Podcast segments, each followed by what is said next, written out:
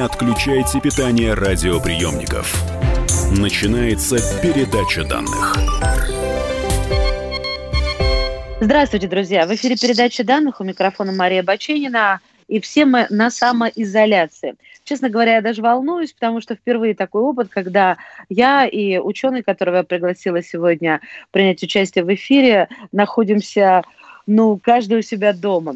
Кто у нас? У нас вице-президент Фонда поддержки научных исследований «Наука за продление жизни» Юрий Дейгин. Юрий, здравствуйте. Здравствуйте. Мне бы хотелось обсудить с вами сегодня мифы. У нас есть несколько линий я бы сказала, жизни. Есть шведский метод, по которому идет несколько стран, есть израильский, есть американский, есть наш. Какой себя на сегодняшний день оправдывает? Ой, ну еще очень рано говорить, какой оправдывает. Мы видим, что какие-либо предсказания э, делать очень сложно, потому что когда только это все началось в Китае, казалось, что с этим вирусом можно совладать, и в остальном мире ничего и близко такого же ужасного, как тогда казалось, не будет. Мы думали, что те меры, которые Китай принял, почему-то каким-то образом все остальные страны тоже смогут принять превентивно и не дать распространиться этому вирусу. И плюс мы исходили из каких-то исторических соображений, своего опыта предыдущих эпидемий, в том числе САРСа, то есть первого коронавируса и второго МЕРСа, который тоже родственник э, вот, нынешнего, которые на самом деле были очень такими ограниченными вспышками по сравнению с сегодняшними. Вообще их можно было бы и не заметить. Там э, менее 10 тысяч людей заразилось, и там менее тысячи людей погибло от первого САРСа, а от второго, который был в, на Ближнем Востоке, и того меньше. Поэтому казалось, что ну вот очередной коронавирус, ну как бы эпидемия, эпидемия. На фоне этого мы все прекрасно знали, ну как бы те, которые люди с медициной соприкасаются, знали, что от гриппа каждый год умирает там по миру сотни тысяч людей. И поэтому на фоне всего этого в начале, в январе, в декабре только все началось в Китае, в январе появились первые как бы, сообщения о том, что это может превратиться в эпидемию. Все, кто знал историю, так выразиться, им казалось, что ничего страшного не будет. Ну, в конце концов, у нас не там 1918 год, когда испанка там 50 миллионов человек убила. У нас современная медицина, современные средства диагностики, и мы сможем эту эпидемию ограничить, не дать ей развиться. Соответственно, мы думали, что ну, Китай – это самое плохое, что с миром может случиться. Но, к сожалению, этот вирус оказался настолько вирулентным и настолько хитрым, что мы не ожидали нас такой огромной разности и в принципе, достаточно высокой смертности, потому что смертность даже по, по самым таким ну, консервативным оценкам в разы, а то и на порядок выше, чем смертность от гриппа. А вы да. меня простите, но до сих пор ведь люди в эфире и в Фейсбуке, до сих пор люди спорят, что смертность не выше, чем от гриппа.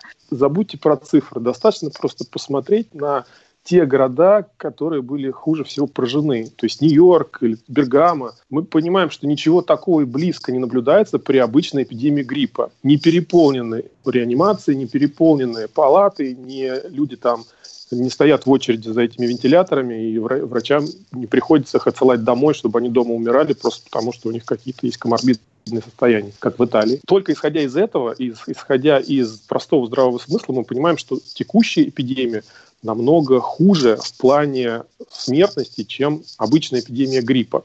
Более того, она хуже еще потому, что она очень сжато в сроках и локально. Грипп, он как бы размазан по нескольким месяцам, а тут это новая эпидемия, и она просто как волной распространяется очень быстро среди населения, еще из-за из тех особенностей этого вируса, который, как я сказал, очень хитрый. Он прячется в людях, они пока асимптомны, они сами не знают, что они заражены, но при этом они уже выделяют частицы вируса, которые еще и гораздо более тропны к рецепторам, то есть они лучше цепляются к нашим рецепторам, и меньшее количество этого вируса нужно для того, чтобы человека заразить и превратить его в такую фабрику ходячую этого вируса. Уместно здесь будет уточнить, или это не имеет к делу отношения, что грипп все-таки поражает верхнее отдело дыхательных путей, а ковид сразу идет вниз, поэтому сразу приковывает койки и требует вот эти ИВЛ, которых всем не хватает. Ну, это не сразу, и это очень сильно зависит от человека, потому что у некоторых, вернее, у подавляющего большинства людей он туда и не опускается в легкие.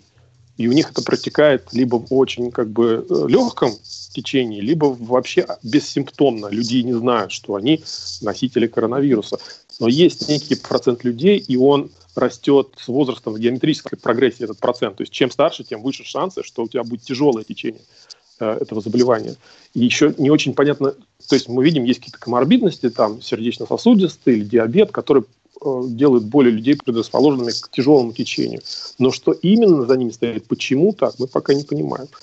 Как бы опасность этого вируса именно вот в неожиданном таком цунамиобразном э, наплыве на все население. То есть у нас, во-первых, одновременно все забитые реанимационные э, в тех как бы очагах, где это поражение происходит. Но при этом у нас как бы с точки зрения статистики пока еще не все так плохо, потому что если разделить количество заболевших или умерших на текущее население, то вроде кажется, что да ладно, там смертность-то особо и, и не выросла. Но просто если мы ничего не будем делать, то она не просто вырастет, она затмит обычную смертность, как это и происходит, там, если смотреть ограниченно в том же Бергамо, что смертность вот, вот в обычное в это время в несколько раз выше, чем обычно в, в это время года, даже несмотря на все те эпидемии там, гриппа, которые были в том же 16 году или еще что-то. И в ситуации войны очень сложно делать какие-то выводы, потому что очень маленький ограниченный объем информации и далеко идущие выводы экстраполировать на основании этих данных очень сложно. То есть вначале тоже казалось, что вот, ой, экспоненциальный рост, то есть, ну, как бы, если он не прекратится, то у нас через, там, три месяца будет заражено все население планеты. Но понятно, что такого не бывает, потому что обычно эпидемия идет на спад. То есть есть некий определенный процесс как бы сатурации, насыщения да, э, популяции, когда уже заражено достаточно большое количество людей, и больше особо, ну, рост, экспоненциальный рост, он просто дальше не, неоткуда взяться, нет такого количества людей. А с другой стороны, просто ну, как, если мы смотрим на какие-то успешные случаи, как я вначале говорил, там в Китае или в других странах, в Корее, когда им удалось совладать с эпидемией, это дает нам некую, ну, как бы, ложную спокойствие, что и ну, в других странах, наверное, тоже это получится, может как-то само собой. Поэтому политики а, особо вначале не придали этому значению, потому что, ну, с одной стороны, они не хотели, не хотели каких-то непопулярных мер принимать превентивно, потому что понимали, что вот если они сейчас там за три недели до того, как прилетит первый китаец, к ним закроют всю страну, то население там их э, ну, свергнет, грубо говоря. Но с другой стороны, это как бы, ну, они сами заложники своего положения, потому что если этот карантин не вести достаточно рано, то получается ситуация как с Италией или с Нью-Йорком, потому что слишком поздно уже, как бы, когда ты пытаешься что-то делать, процент заразившихся слишком высокий, чтобы уже можно было эту эпидемию удержать. Получается, что опыт, накопленный человечеством, ни к чему нас не ведет. Китайцы, они научены горьким опытом сарсов и мерсов и лабораторных утечек, которые у них там пять раз происходили. Этот сарс убегал из лаборатории, там были очаги, они сразу всех там вокруг а, посажали на карантин, и э, эпидемия сходила на нет. Но тут мы и наши политики, они заложники сложившейся системы, которая не построена с учетом того, что могут случаться вот такие какие-то глобальные катастрофы, которые требуют очень непопулярных действий, чтобы их предотвратить. И тут как бы э, люди, политики, в плохом положении априори, потому что у них нет выигрышной стратегии. И так будет плохо, и так будет плохо. То есть их в любом случае будут обвинять, что они либо не сделали что-то, либо сделали. Э, немного прикладной вопрос. Э, тут э, немецкие ученые высказываются, что риск заразиться коронавирусом от прикосновений к предметам сильно преувеличен. И тем не менее мы видим, какой гигантский спрос на те же перчатки. У нас существует несколько предметов, которыми мы защищаем себя. Это очки, это маска и это перчатки. Какой бы поставили вы на первое, на второе, на третье место? Ой, это тоже очень сложный вопрос, потому что это действительно до конца непонятно, э, вот как бы в этом рейтинге опасности, что именно первично, что нас больше всего заражает. Это разговор с человеком, который заболел, и у нас эти частицы, микрочастицы как бы изо рта в рот и в нос могут передаваться. Это вот буквально недавно я постил видео японцев, которые показали, насколько у нас микрочастицы, просто вот облако микрочастиц – окружает нас во время разговора. То есть, когда мы говорим с кем-то, да, да, да. наши микрочастицы, mm-hmm. их микрочастицы, это просто вот мы в таком облаке стоим. И, кстати, это очень хорошо понятно, если посмотреть, что происходит на морозе. То есть наше дыхание, да, вот как бы мы выдыхаем то, что называется пар, И вот это облако вокруг нас, оно как бы потом, этот пар становится невидимым, мы его перестаем видеть, но это значит, что оно, оно исчезает. Японцы показали, что на самом деле это облако, оно достаточно такое персистентное, оно а, вокруг нас во, во время разговора продолжает находиться. И непонятно, как бы вот это главное э, дорога для вирусов другого человека, или действительно на поверхностях, что кто-то там чихнул на, на руку или просто чихнул на ручку, дверную ручку, а потом кто-то другой потрогал и эту ручку, а потом свое лицо, такой путь. Ну и как бы в, в этом состоянии неопределенности, конечно, лучше всего защитить себя от, от всех источников. Поэтому и рекомендуют mm-hmm. перчатки и маску как минимум. Ну, очки это уже совсем так, мне кажется, для медперсонала. Я пребывала в уверенности, что любимая дорога вируса – это как раз проникновение в организм через глаза. Это тоже миф получается. Это, во-первых, это не миф но через глаза каким образом? Что мы трем глаза пальцем. Не то, что мы ходим и в наши глаза залетают частицы вируса, потому что гораздо более э, легче вирусу залететь в нос или рот, даже в маске, потому что маска, она, конечно, защищает от крупных частиц, но не защищает от мелких. А глаза, они все-таки там, ну, намного более защитный слой, э, начиная чисто физически и заканчивая там слезоотделением и всем остальным, которые Э, эволюционно нас защищают от всего, что в наши глаза прилетает. Вице-президент Фонда поддержки научных исследований «Наука за продление жизни» Юрий Дейгин в эфире «Комсомольской правды». Не отключайте питание радиоприемников. Идет передача данных. Настоящие люди. Настоящая музыка. Настоящие новости. Радио «Комсомольская правда». Радио про настоящее.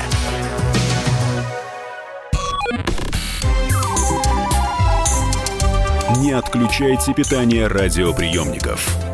Начинается передача данных.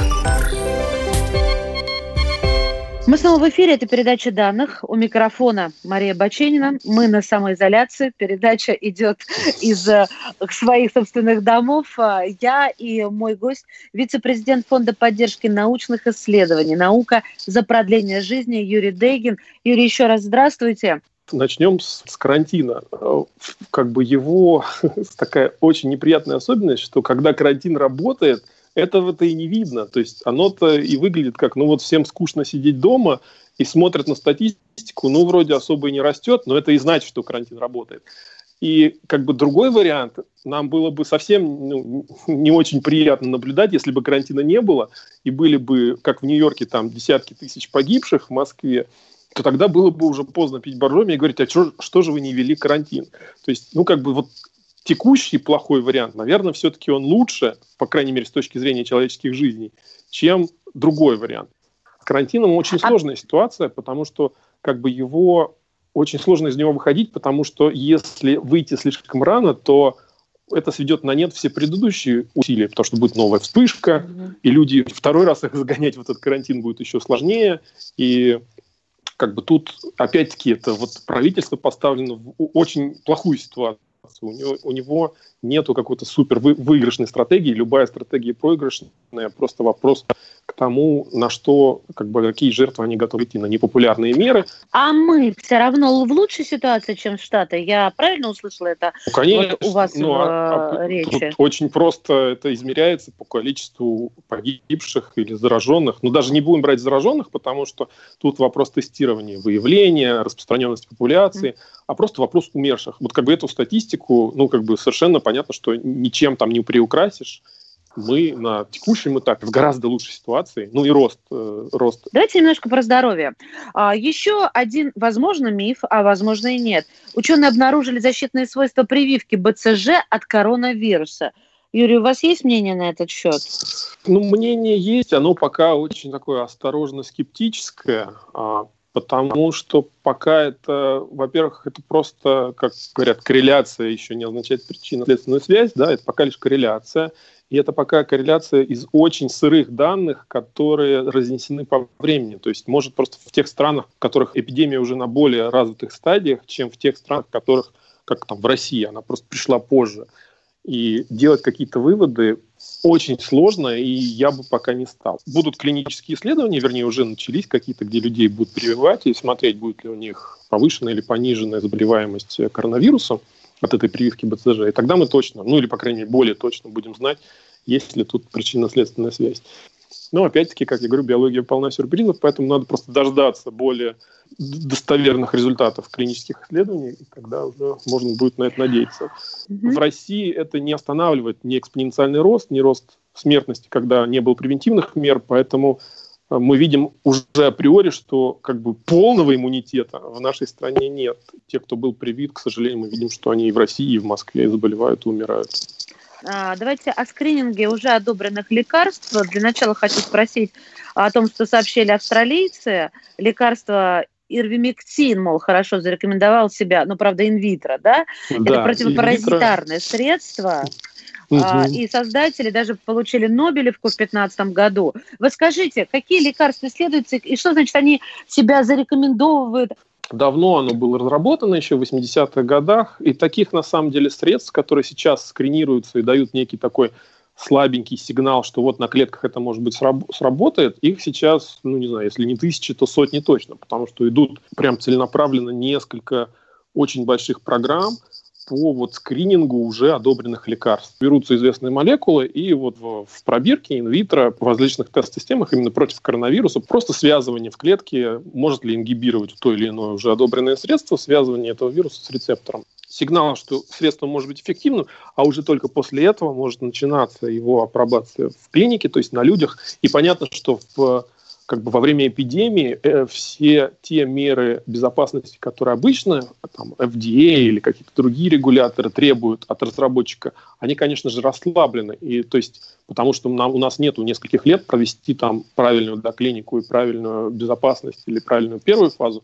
Мы сейчас в условиях эпидемии, вернее, не мы, а регулятор может разрешать э, достаточно рискованные такие э, клинические исследования, но только для тех пациентов, у которых риск того, что они просто умрут от коронавируса, оправдывает такие рискованные клинические исследования. И ни в коем случае обычному человеку, который еще более того здоров, не стоит пытаться там, превентивно какое-то недоказанное лекарство на себе применять. Тем более этот ивермектин, который вообще сейчас ветеринарный препарат в России, он э, одобрен. Ну, он одобрен как, как лекарственное средство, но только в составе какого-то крема.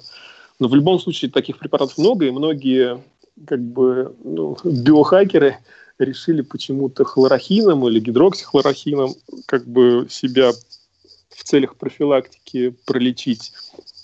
И как мы знаем, что э, там в Америке или в Нигерии после там твита Трампа, который этот э, хлорохин, гидроксихлорохин превозносил, некоторые люди даже отравились, кто-то даже умер. Поэтому вот да. надо обязательно каждый раз, когда мы говорим о каком-то новом средстве, говорить, что это пока еще очень ранние разработки, ни в коем случае обычному человеку не стоит их применять на себе, тем более здоровому человеку. В России на следующей неделе появится первая пробная партия препарата, как бы мне выговорить, э, а, фавипиравир, вот, mm, боже ну, мой, да, прости да. господи. Угу. Это японский препарат, прошел, мол, соответствующие клинические исследования и официально зарегистрирован как противовирусное лекарство а, против как раз э, коронавируса COVID-19 в Китае. Вот Здесь тоже хочется услышать ваш комментарий. Здесь все зарегистрировано, все прошло. То есть у нас, получается, есть эта таблетка? В России фавипиравир... Нет, зарегистрирован он в Китае, и то только для коронавируса. Его давно пыталась японская компания, официальный разработчик, который первичный разработчик, пыталась его против различных вирусов исследовать, по-моему, против Эболы, но, по-моему, против Эболы он себя не зарекомендовал. И вот э, когда вспышка коронавируса случилась, то разработчики подсуетились и сразу против коронавируса его тоже начали исследовать. И что интересно, в Китае он вроде как показал эффективность, но японские, сами же японские разработчики э, как-то очень скептически к нему э, отнеслись, и их комментарий был, когда новость там была, что китайцы в восторге от препарата, комментарий японских исследователей был, что они тех же самых данных не увидели, так, такой супер а, его эффективности. Опять-таки, я достаточно как бы скептически настроен именно к этой молекуле, что это какое-то супер такое средство. Может быть, как бы немножко оно снижает э, как бы длительность заболевания, по-моему, оно на там, пару дней быстрее наблюдается спад температуры. По, по смертности, по-моему, не было данных, может ли она способна она снижать, снижать смертность от коронавируса. Поэтому в любом случае это не панацея, это не то, что там вот сейчас это не вакцина, и ни в коем случае там не стоит думать, что mm-hmm. если мы заранее там все найдемся этого пиравира, мы не заболеем коронавирусом. В любом случае, это, наверное, хорошая новость, потому что на данном этапе у нас ничего нет, что могло бы хоть как-то совладать э, этим, зарегистрировано, по крайней мере. Но мне вот из разраб... тех препаратов, которые находятся на, на, пока на разработке, больше, больше всего нравится ремдисивир или ремдизивир, его еще называют мне кажется, показывают наиболее такие обнадеживающие данные. Но американские препарат, компания которого... Gilead, она давно его разрабатывает. Ну, то есть у нас он не зарегистрирован? То есть э, Нет, он нигде еще не зарегистрирован. Не... Да, и вот в этом как mm-hmm. бы проблема, что еще на него даже в США на каждого пациента нужно получать разрешение от FDA, чтобы его разрешили применять, и нужно как бы mm-hmm. обращаться к компании-разработчику, чтобы она этот препарат собственно, предоставил. И... Прощаться не будем. А я буду, конечно же, ждать каких-то вестей от вас и новых исследований, и новых комментариев. Спасибо большое. Вице-президент Фонда поддержки научных исследований «Наука за продление жизни» Юрий Дейгин был в передаче данных. Не отключайте питание радиоприемников. Идет передача данных.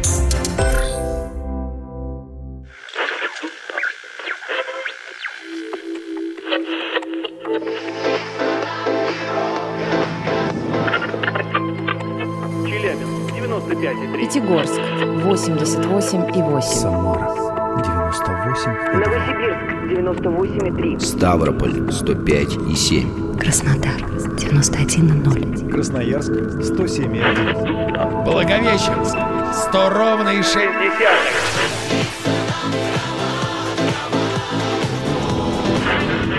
Санкт-Петербург 92,0. Москва 97,2.